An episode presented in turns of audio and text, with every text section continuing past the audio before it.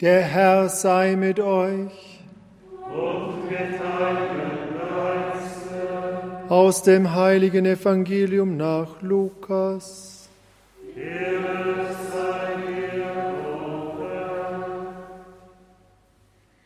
In jener Zeit wurde der Engel Gabriel von Gott in eine Stadt in Galiläa namens Nazareth zu einer Jungfrau gesandt.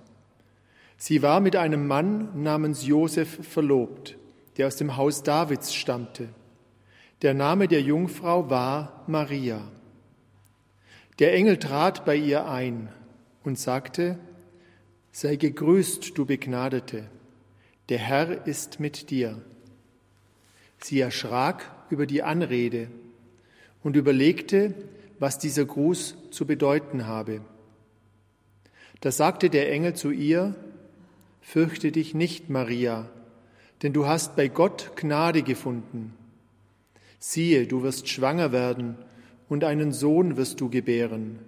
Dem sollst du den Namen Jesus geben. Er wird groß sein und Sohn des Höchsten genannt werden. Gott, der Herr, wird ihm den Thron seines Vaters David geben. Er wird über das Haus Jakob in Ewigkeit herrschen, und seine Herrschaft wird kein Ende haben. Maria sagte zu dem Engel, wie soll das geschehen, da ich keinen Mann erkenne? Der Engel antwortete ihr, Heiliger Geist wird über dich kommen und Kraft des Höchsten wird dich überschatten. Deshalb wird auch das Kind heilig und Sohn Gottes genannt werden. Siehe, auch Elisabeth, deine Verwandte, hat noch in ihrem Alter einen Sohn empfangen. Obwohl sie als unfruchtbar gilt, ist sie schon im sechsten Monat, denn für Gott ist nichts unmöglich. Da sagte Maria, siehe, ich bin die Magd des Herrn, mir geschehe, wie du es gesagt hast.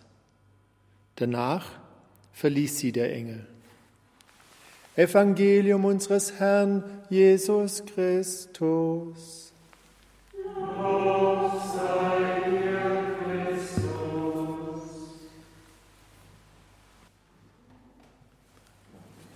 Liebe Gemeinde, lieber Diakon Michael, liebe Brüder und Schwestern im Herrn, natürlich schaut man so dankbar zurück bei einem Jubiläum dieser Art, was gewesen ist, was alles erreicht worden ist. Alles andere als Dankbarkeit wäre seltsam. Und es kommen nach Erinnerungen an diese Tage, wie da alles begonnen hat. Das heutige Fest macht ja wohl deutlich, dass der Anfang mitgeht. Wir sprechen nicht von der sündhaften Kirche, sondern von der heiligen Kirche. Und als dieser Reset getätigt worden ist, bei der neuen Eva, Maria, beim neuen Adam, Jesus Christus, da ist ja diese Heiligkeit mitgegeben und deshalb bekennen wir im Credo, dass wir an die heilige Kirche, an die sündhafte Kirche glauben. Der Anfang geht mit, die Prägung, die dort geschieht, die Weichenstellung ist fundamental. Und es ist nicht übertrieben, von einer Art Horeb-Saga zu sprechen, ohne das irgendwie zu mystifizieren. Es war unglaublich vielschichtig, was sich damals alles abgespielt hat. Und ich kann Ihnen nicht alle Stränge darlegen. Es waren unglaubliche Fügungen. Man kann fast schon von Wundern sprechen. Wenn ich es selbst nicht erlebt hätte, könnte man es fast nicht glauben. Es gab Widerstände, es gab Kämpfe, es gab Siege und Niederlagen, es gab Kampf und Kontemplation. Und trotz allem gab es immer auch Wachstum. Segen in nicht geahntem Maß. Ich möchte heute auf diesen Wunsch eingehen, der ganz am Anfang da war. Äh, dieser Wunsch nach einem Radio. Und ich möchte das ganz konkret auch Ihnen darlegen. Sagen Ihnen den Namen Melide, Mesocco, Mendrisio, Stabio, Pian Giacomo. Sagt Ihnen das etwas? Das sind alles Ortschaften, an denen Sie vorbeikommen, wenn Sie durch den San Bernardino-Tunnel von der Schweiz kommend nach Italien fahren. Ich bin 40 Mal an diesen Ortschaften vorbeigefahren und kann sie schon auswendig aufzählen. Warum? weil in der Anfangszeit viele Gespräche, Klärungen notwendig waren mit den Italienern, die auch uns die, das, nicht nur das Projekt gegeben haben, sondern auch die Finanzen. Und deshalb war ich oft in Italien, vorwiegend mit Emanuele Ferrario, der das in die Hand genommen hat. Damals war das Verwaltungszentrum noch in Varese, dreieinhalb Stunden von Balderschwang entfernt. Varese auch ganz in der Nähe von Mailand, damit Sie ein bisschen so wissen, wo das situiert ist. Die Verhandlungen waren meistens am späten Nachmittag vorbei und oft war es schon Winter, wenn ich dann zurückgefahren bin. Und das geht dann über den Luganer See, ganz in der Nähe ist auch der See von Como, ähm, hinüber eine äh, Ingenieursleistung, eine Brücke über den See und dann Chiasso Richtung Schweiz. Und in der Dunkelheit sieht man dann, wie die Lichter der Dörfer und Städte sich an den Bergen so hinkleben, richtig poetisch, malerisch, aber für mich immer auch etwas sehr Wehmütiges. Natürlich habe ich dann noch Radio Maria eingeschaltet gehabt. Ich wollte hören, was dieser Sender macht, von ihm lernen. Die waren ja damals schon sehr ausdifferenziert, acht Jahre auf Sendung, national da, äh, hatten einen sensationellen Erfolg. Mehr Sendetürme als die Reihe, zwei Millionen Zuhörer täglich, sechs Millionen Wochendurchschnitt. Ähm, sie gehörten zu den Top drei Sendern des Landes. Es gab zwar noch etliche, die äh, mehr Leute binden konnten, mehrere Millionen hatten, aber nicht im Hinblick auf die Verweildauer. Ähm, es gibt Hitsender, da scheiden die Leute sechs, acht, zehn Minuten ein, aber in Maria, Radio Maria waren es bis zu zwei Stunden und deshalb waren sie sicher unter den Top drei. Und das hat eigentlich niemand so äh, gerechnet, dass das so kommen würde. Also hörte ich diesen Sender und natürlich, wie konnte es anders sein, je weiter ich wegfuhr, desto schwächer wurde der Empfang und schließlich brach es ganz ab. Und das war für mich wie so eine, eine Seifenplatze, die zerplatzt ist. Wie ein Traum, der einfach nicht Wirklichkeit werden wollte. In Italien ist die Radio, die Rundfunkgesetzgebung anders als in Deutschland. Heute noch. Wenn Sie durch dieses Land fahren und Sie drehen am, wenn Sie noch ein analoges Radio haben, an der Skala in jedem Millimeter, den Sie betätigen, kriegen Sie einen anderen Sender herein. Mittlerweile ist man da auch schon ein bisschen strenger geworden, aber etwas übertrieben kann man sagen, äh, wenn Sie da einen Sender auf einen Berg hinaufstellen, eine Lizenz beantragen, dann können Sie in der Regel loslegen. Also es sind hunderte, es sind tausende Radios. Und bei uns in Deutschland haben wir eine andere Politik. Man legt Wert auf Qualität. Die Radios werden kontrolliert. Es sind einfach nur wenige, die auf UKW senden können. Und da war Mitte der 80er Jahre der Kuchen schon verteilt worden. Und wir waren nicht dabei. Wir sind einfach zu spät gekommen mit unserem Sender zehn Jahre später. Und deshalb war nur der Satellitenstart möglich. Aber auch das war nicht gegeben, denn auch dort haben wir eine Abfuhr bekommen. Und das hat wirklich in mir eine gewisse Melancholie ausgelöst. Ich möchte fast schon sagen, ich habe es wirklich so gesagt, lieber Gott, das ist nicht fair. Warum dürfen die und wir nicht? Und ohne jetzt überheblich zu sein, die Gründungsväter haben mir immer wieder bestätigt, ich habe dann auch in die Diskussionen mich eingebracht, denn kurze Zeit später war ich auch im Weltvorstand und habe das Wachstum von 30 Jahren Radios aus nächster Nähe miterlebt. Sie haben mir bestätigt, dass ich das Charisma wie Sie verstanden hätte. Also ich hatte sehr wohl Vorstellungen, Pläne, Ideen, wie wir das in Deutschland umsetzen könnten. Aber was nützt das alles, wenn man die Mittel nicht dazu hat? Und dann war auch öfters noch es so, dass Ferrario zu uns kam in diesen Anfangszeiten. Michael Wielert weiß das noch. Er kam ja schon ganz am Anfang zu uns, 96, 97, und hat uns immer wieder erzählt, ähm, wie das so geht in Italien. Das hat das Feuer natürlich auch geschürt in unseren Leuten. Und damals war es ja noch üblich, dass wir mit den Mitarbeitern, wenn wir neue bekamen, nach Italien gefahren sind. Einfach um ihnen das Charisma zu vermitteln, um ihnen darzulegen, verständlich zu machen, wie so Radio geschieht. Und das hat wirklich immer wieder so dieses Feuer in uns genährt, diese Vision am Leben erhalten. Bei mir persönlich war dann auch etwas ähm, ein eigenes Erlebnis, als ich im September 95 mit Federico Qualini zusammen war. Das war der dritte Mann neben Ferrario und Fansaga, dem Programmdirektor. Er hat eine Sendung immer am Samstagabend moderiert für Menschen im Gefängnis, Il Fratello der Bruder. Eine Sendung, die in Italien Kultstatus damals hatte.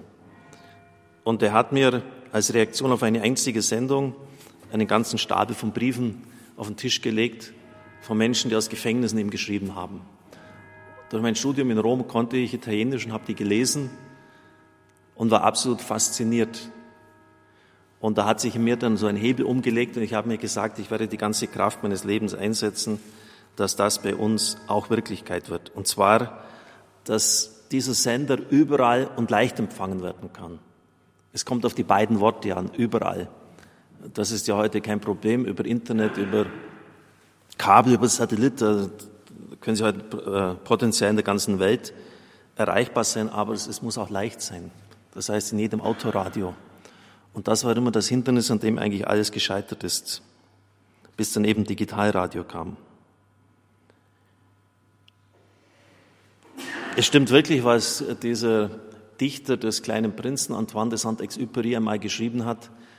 Wenn du ein Schiff bauen willst, dann trommle nicht Männer zusammen und lehre sie die Kunst des Schiffbaus, sondern, so hat es sinngemäß gesagt, lehre sie die Sehnsucht nach dem endlosen weiten Meer.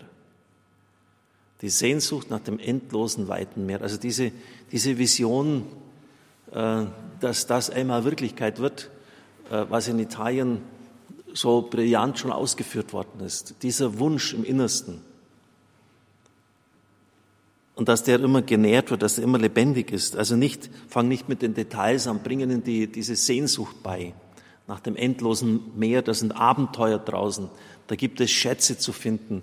Das sind exotische Länder, die du nie gesehen hast. Da wirst du Dinge erleben, die dich erstaunen lassen. Es sind auch Seestürme zu bestehen, es ist mit Piraten zu rechnen, es wird nicht leicht sein, aber fahr hinaus auf die See, auf das endlose Meer hinaus.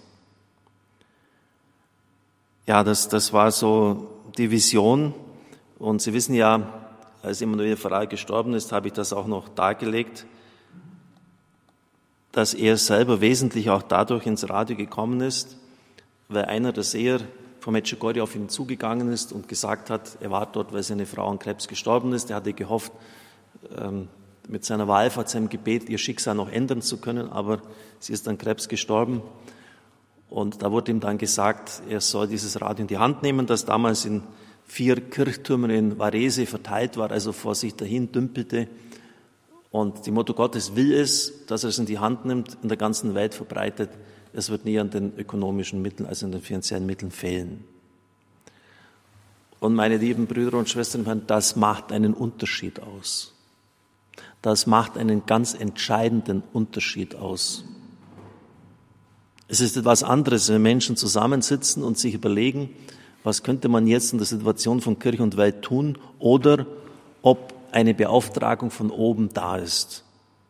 Und die war und die ist einfach da und zwar von der Mutter Gottes. Sie hat dieses Radio gewollt und sie hat Leute konkret ausgewählt, das zu tun. Und es ist eine große Gnade. Ich werde ja dann auch in den nächsten Predigten am Samstag und am Sonntag auf weitere Aspekte eingehen, auf den Kampf, der mit dem Radio verbunden war, auf die Vorsehung Gottes, die sich da verwirklicht hat. Es ist eine große Gnade, dass diese Träume und Visionen nicht wie ich beim Rauffahren aus Italien zerplatzt sind, sondern dass sie Wirklichkeit geworden sind. Es gibt so viele Männer und Frauen, die haben irgendwelche Visionen, Träume von einer besseren Welt. Sie träumen davon, dass sie das Potenzial, das sie in sich haben, entfalten können. Sie träumen davon, dass sie starr sind, dass sie irgendwelche Erfindungen machen, äh, dass sie die Menschheit mit irgendetwas beglücken können. Und dann später, wenn sie mit der Realität konfrontiert sind, erleben sie oft, dass das alles platzt, und sie geben dann auf. Und es ist doch ähm, ein einzigartiges Geschenk heute, dass uns das erspart geblieben ist, dass, dass diese Vision durchgetragen werden konnte und dass sie Wirklichkeit geworden ist. Und das auch deshalb, weil die Leute, und ich meine jetzt auch ganz konkret mich, sich diesen Auftrag nicht selbst gegeben haben. Das Radio selbst verlangt, verdankt sich einer Inspiration von oben und auch die leitenden Leute. Für mich war es eine Berufung in der Berufung, also mein Priestertum war die Grundberufung, dieses Radio in die Hand zu nehmen und zu leiten. Und zwar deshalb, weil ich mich drei Jahre lang mit der Vorsehung Gottes beschäftigt habe. Seit 40 Jahren hatte niemand mehr sich an dieses schwierige Thema herangewagt und mein Professor, mein Doktorvater sagte zu mir, wenn man von der Vorsehung redet, dann erzählen dir die Geschichte, die Leute ständig Geschichten, was sie Unglaubliches erlebt haben. Ihr Job wird wesentlich sein, herauszudestillieren, wie es der liebe Gott macht. Was sind die Grundlinien des Handelns Gottes in der Welt? Und da gibt es derzeit nichts in der theologischen Wissenschaft. Und die Theologie, eine Promotion hat ja den Sinn, etwas voranzubringen, etwas herauszuarbeiten, was es so noch nicht gibt. Und wenn Sie sich drei Jahre lang mit dieser Thematik beschäftigen, wie erkenne ich den Willen Gottes? Vater unser, dein Wille geschehe, also muss ich doch irgendwie erkennen können in meinem Leben. Was sind seine Kriterien? dann haben sie ein geschärftes Wahrnehmungsbewusstsein in dieser Hinsicht. Und ich hätte mich nie auf diesen Feuerdrachen gesetzt, wenn ich diese Fortbildung nicht gehabt hätte. Und deshalb war es mir dann klar, als das durch Anton Lesser, er wird ja in den nächsten Tagen noch hier sein, an mich herangetragen worden ist, ich habe nicht lange überlegen müssen, das ist der Auftrag Gottes für dich jetzt in der nächsten Zeit. Weil ich schon entsprechend vorgebildet war.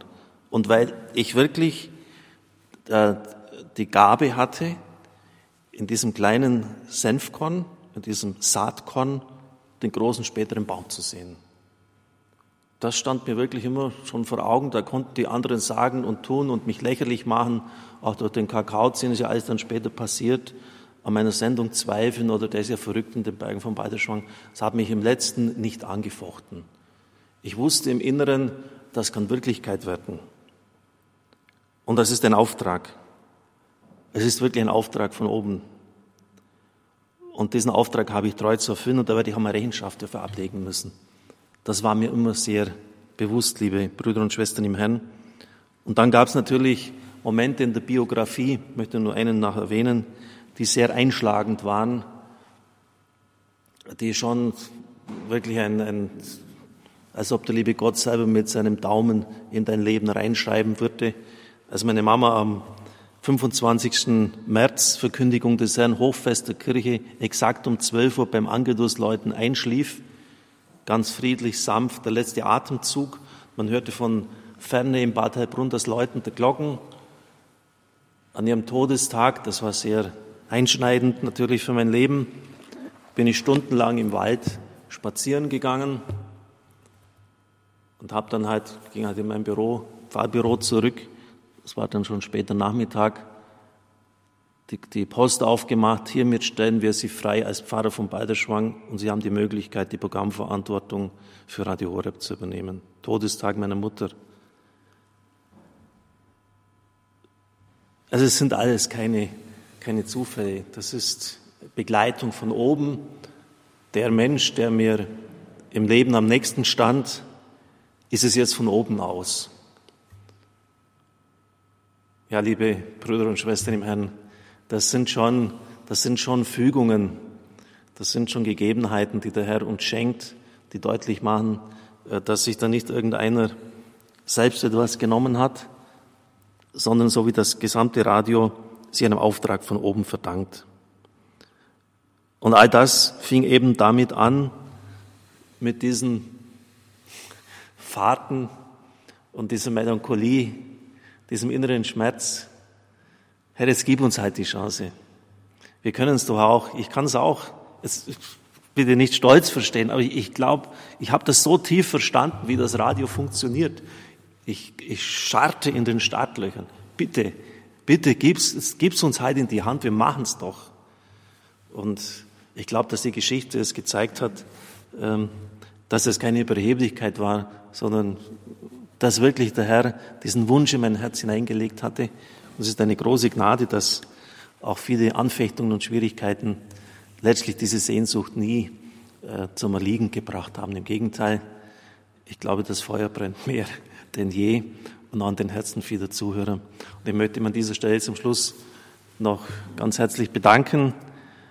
Ihre Treue und Ihr Gebet und das Opfer vieler, auch von Leuten, die krank im Bett liegen, die unheilbar krank sind, die ihre Schmerzen mit Blick auf den gekreuzigten Christus tragen, äh, haben mich immer gehalten.